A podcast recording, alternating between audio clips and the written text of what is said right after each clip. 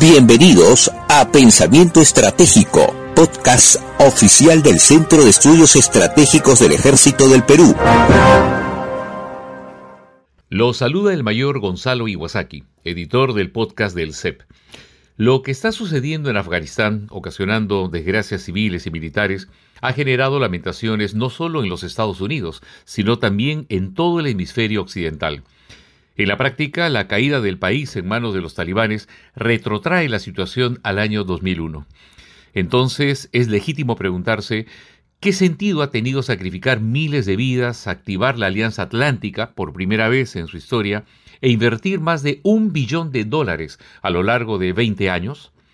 Para analizar este importante tema, hemos invitado al profesor Vicente Torrijos Rivera, quien recientemente ha escrito un artículo titulado Diplomacia apoplética, lo que puede aprenderse de la caótica situación estratégica en Afganistán y que ha sido publicado por el CEP. El profesor Torrijos es analista político, escritor y periodista con diploma en opinión pública, magíster en estudios políticos con posgrado en altos estudios internacionales. Cursó estudios doctorales en relaciones internacionales y culminó su beca postdoctoral en asuntos estratégicos, seguridad y defensa. Es profesor titular de la Escuela Superior de Guerra de Colombia y profesor adjunto del Centro Hemisférico de Defensa William J. Perry en Washington, D.C. Estimado profesor Vicente Torrijos, bienvenido a Pensamiento Estratégico. Bueno, muchísimas gracias a, usted, Mayor Iwasaki. Estoy muy complacido de acompañarlos en esta serie de podcast que yo creo que innovan muchísimo en materia de pensamiento estratégico en el área. De hecho, les estoy saludando desde Bogotá y eh, esto incrementa eh, muchísimo el nivel de intercambio que tenemos entre el Centro de Estudios Estratégicos del Ejército del Perú y nuestra querida Escuela Superior de Guerra General Rafael Reyes Prieto aquí en Colombia, ¿no? Y en torno a un tema que me parece que es fundamental, todo lo que está sucediendo ahora mismo en Afganistán, así que me siento de verdad eh, muy complacido con esta invitación que estoy recibiendo de ustedes. Profesor Torrijos, ¿cómo se explica lo que está sucediendo en Afganistán? Eh, bueno, yo pienso que lo que está sucediendo ahora mismo en Afganistán es el resultado de 20 años de operaciones fallidas.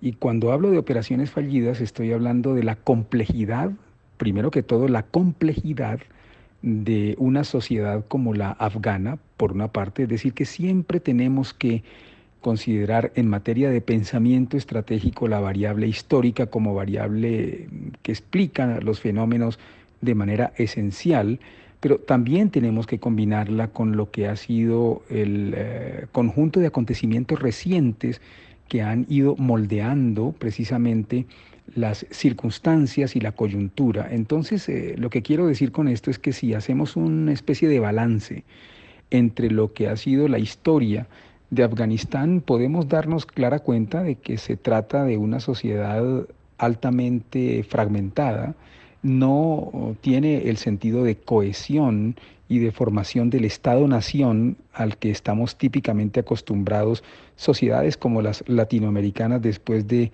unos procesos de independencia, eh, asociados también a todo el fenómeno que se dio luego a lo largo de principios de de principios del siglo XX, de descolonización, eh, es decir, la formación de ese Estado eh, afgano tiene unas características que se asocian más a el tribalismo, a una serie de realidades locales y microlocales en donde el poder de hecho está sumamente atomizado en donde si bien, por supuesto, en el marco de la Carta de Naciones Unidas y luego en la evolución del sistema de Naciones Unidas ha tenido pues una representación y una organización formal, en el fondo, en el fondo sigue siendo una sociedad muy fragmentada, con unas em, particularidades tanto lingüísticas como étnicas y por supuesto eh, con unas aproximaciones muy diferentes a la historia, ¿no? unas cosmovisiones eh, que para nosotros eh, es algo muy difícil de entender y que es lo que explica la gran dificultad que han tenido precisamente a lo largo de la historia diferentes imperios para tratar de permanecer, de hacer ocupaciones sostenibles, por ejemplo, ¿no? Así que en esa eh, complejidad, en esa atomización, en esa fragmentación, es muy complicado que realmente haya una estabilidad. A eso es a lo que en el fondo quiero referirme, a una estabilidad. Y es eh, precisamente por eso que uno tiene que concluir necesariamente que los Estados Unidos a lo largo de 20 años de permanencia en Afganistán no pudieron nunca establecer un verdadero sistema de estabilidad para regular una sociedad tan compleja y, tratar de darles herramientas a los propios afganos, ¿no? ayudarles a encontrar las herramientas mediante las cuales autogobernarse. Entonces, Estados Unidos finalmente no alcanzó sus objetivos en Afganistán. Pues e, esta me parece que es una pregunta sumamente interesante porque es precisamente la clave de todo, es decir, la presencia de los Estados Unidos obedece a una represalia. En el fondo, seamos sinceros, fue todo un operativo de retaliación frente a lo sucedido en eh, los atentados a las Torres Gemelas el 11 de septiembre, hace ya 20 años, ¿no? Y lógicamente cuando se presenta una operación de estas, eh, de altísima complejidad, lo que hay que preguntarse es si se trata de una operación aislada o no. Y lo que encontramos es que en el área había una serie de factores perturbadores de la estabilidad internacional y los Estados Unidos convoca por primera vez a la Alianza Atlántica, al Tratado ¿no? del Atlántico Norte, hay que ser muy conscientes de ello.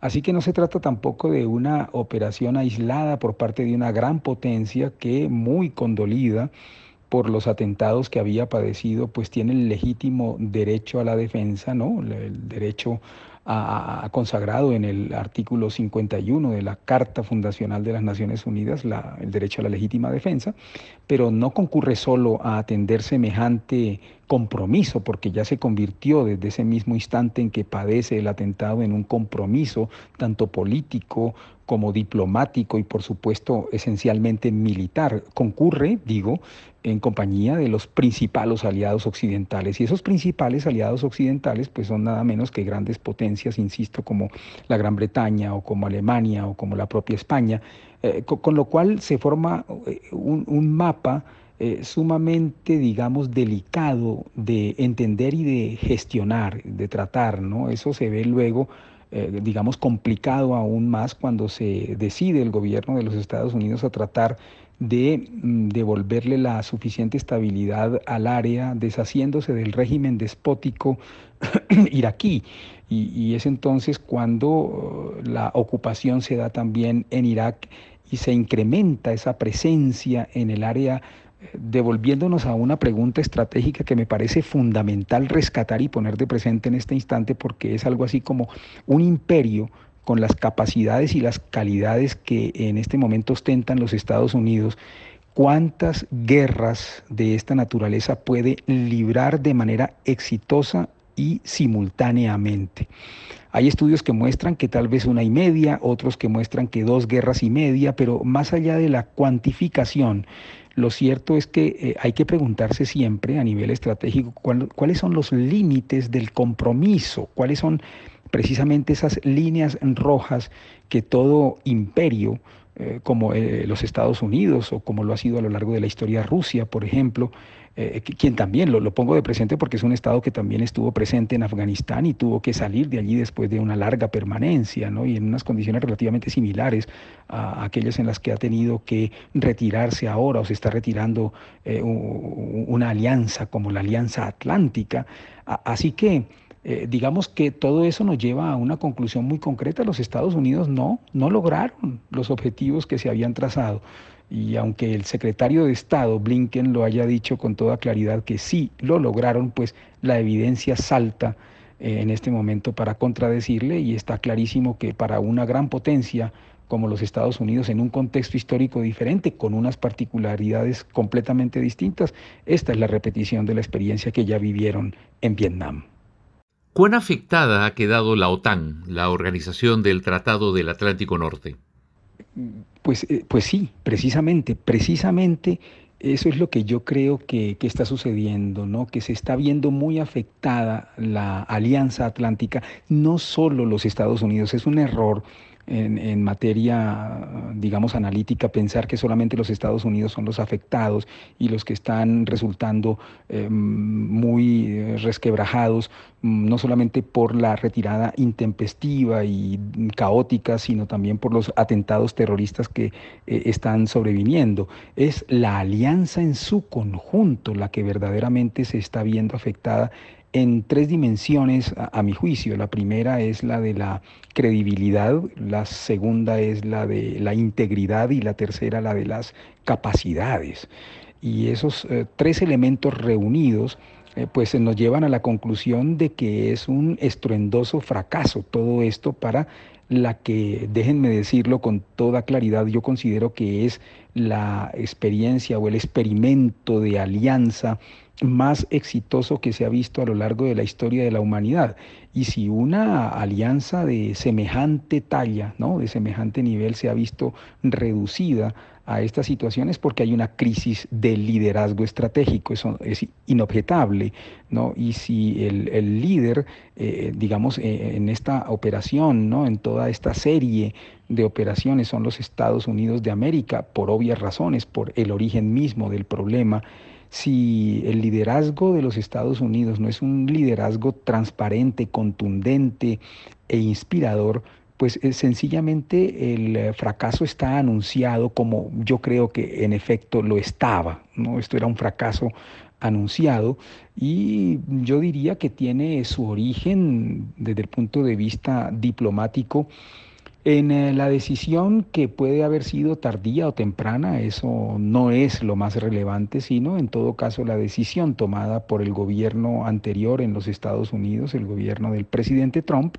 de entrar en una serie de ronda, ¿no? promover una serie de negociaciones entre el gobierno muy frágil, los Estados Unidos sabían de esa fragilidad, sabían de esa contextura sumamente delicada, del gobierno afgano y los talibanes, una organización eh, fundamentalista, radical, extremista, curtida en materia de combates y del terrorismo, ¿no?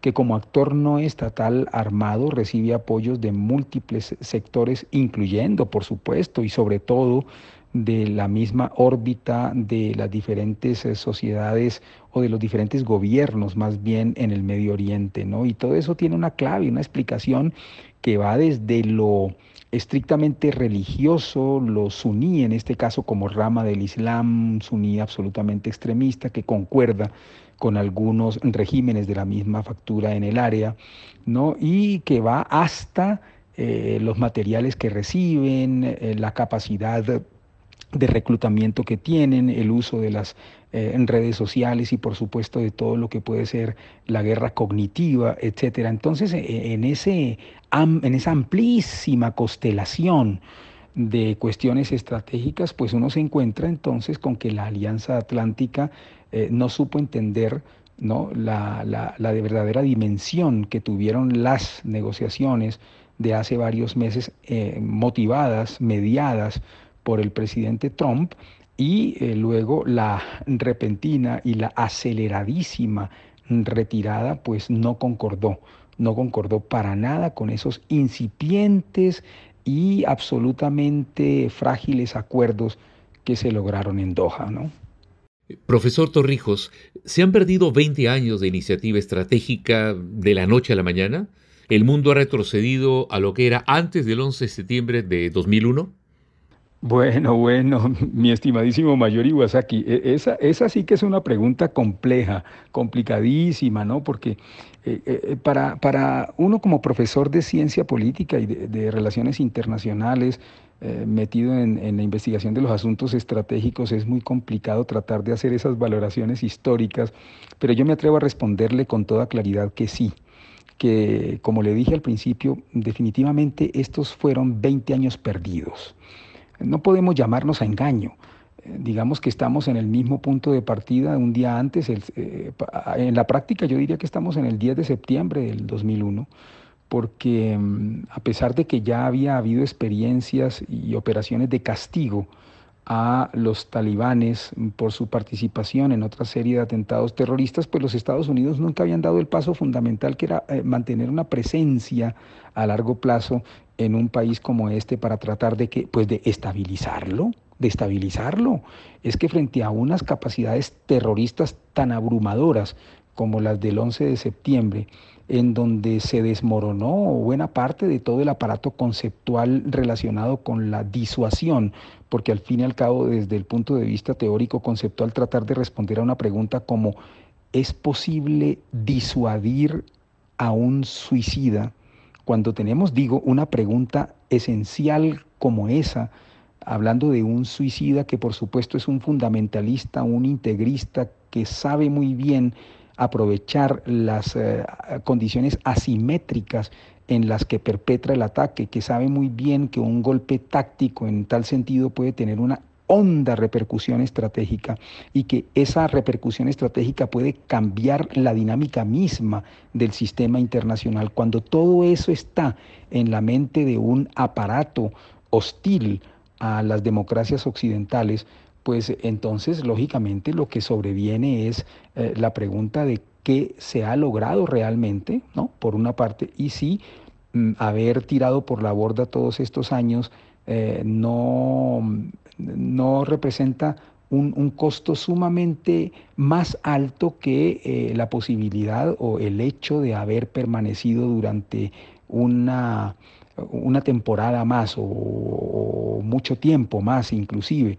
Eh, sobre esto hay que ver otro tipo de experiencias que los Estados Unidos han tenido en concreto y yo diría que es necesario hacer referencia a una guerra como la de Corea, que como todos sabemos es también un ejemplo de guerra inconclusa. Quiero acuñar este término desde el punto de vista estratégico, las guerras inconclusas.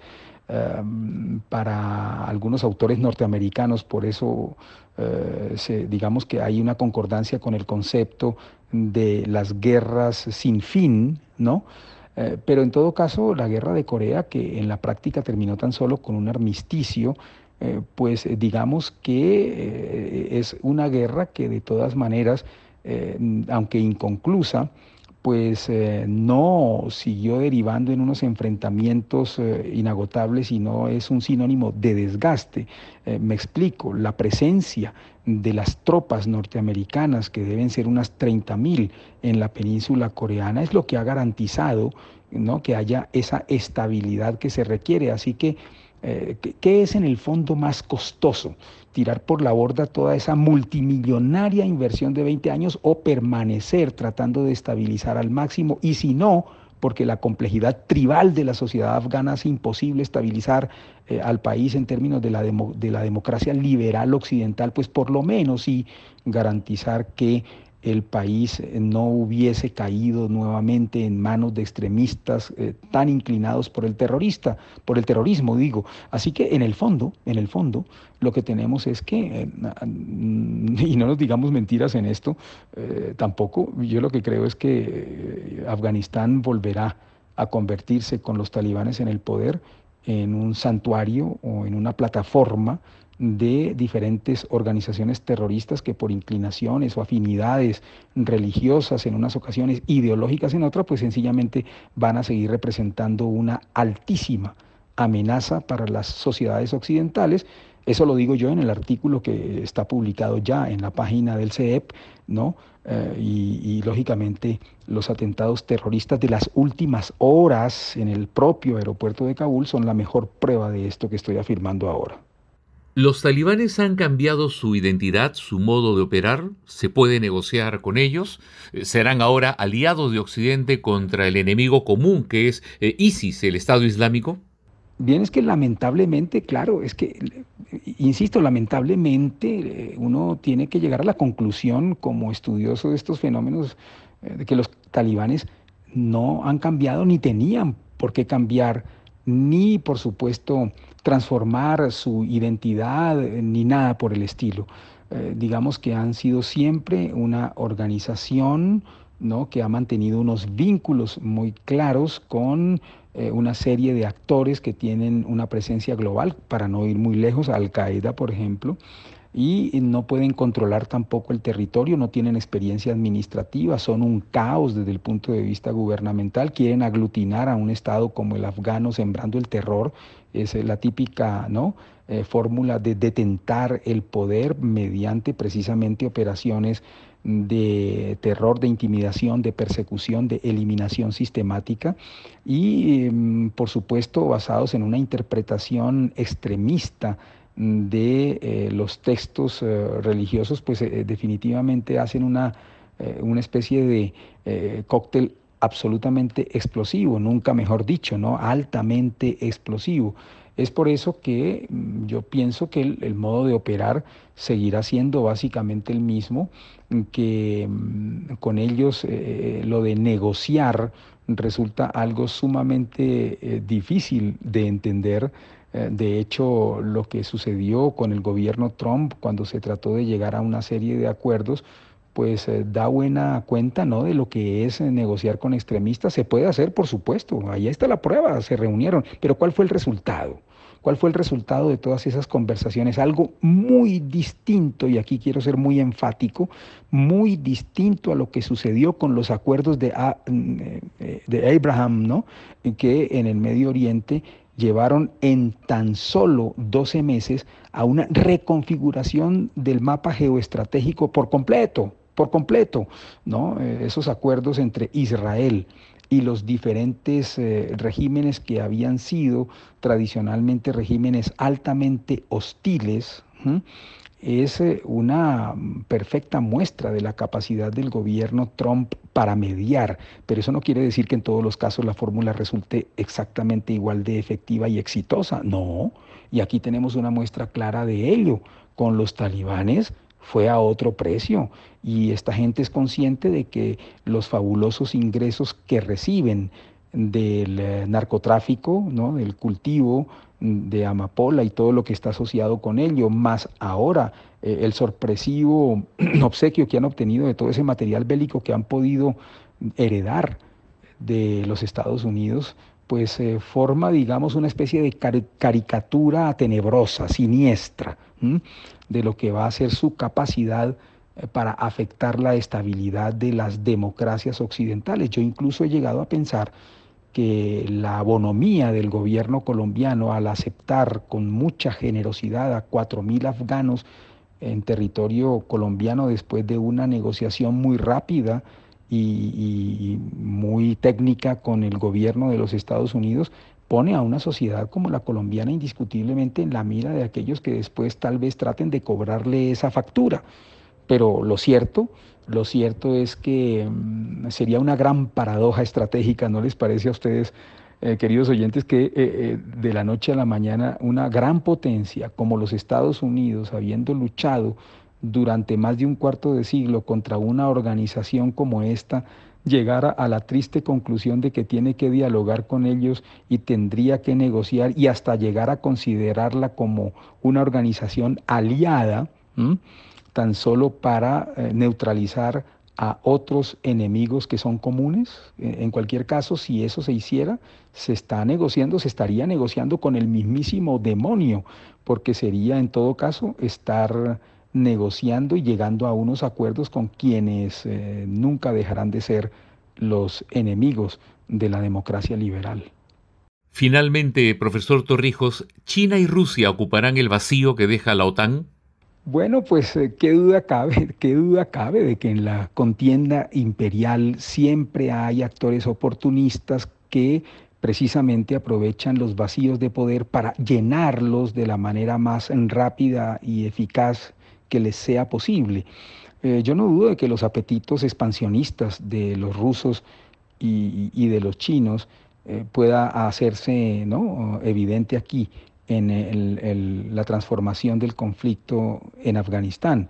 Ya vimos de qué manera los rusos muy hábilmente, después del fracaso que padecieron en Libia al tener que salir de allí, se instalan claramente en Siria, lo que pasa a suplir en cierta forma esa carencia que representó el haber tenido que marcharse eh, de, Libia.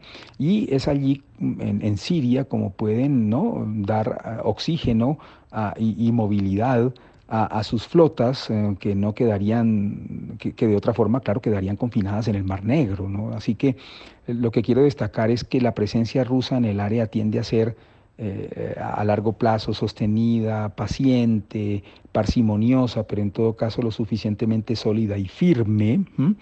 Y los eh, chinos también cumplirán con su papel de que al fin y al cabo como país limítrofe, pues tiene unos intereses estratégicamente marcados por esa eh, complejidad geográfica y no van a desaprovechar la ocasión para hacer presencia y para tratar de moldear eh, a su antojo el, eh, el, régimen. A Irán le quedaría un poco más eh, difícil desarrollar una tarea de influencia directa, pero en todo caso aquí se van a combinar toda una serie de factores que el mismísimo presidente Biden no ha podido calcular, ni siquiera pudo calcular con claridad una operación de retirada, ¿no? por lo tanto, mucho menos habrá hecho cálculos acerca de lo que representa el interés nacional de los Estados Unidos comprometido en todo el área. Otros, en cambio, lo tienen mucho más claro y entonces actúan en consecuencia. Y, yo diría que, para concluir, mm, Mayor Iwasaki, yo, yo diría que todo esto lo que muestra en el fondo es el gran fracaso en materia de acción integral.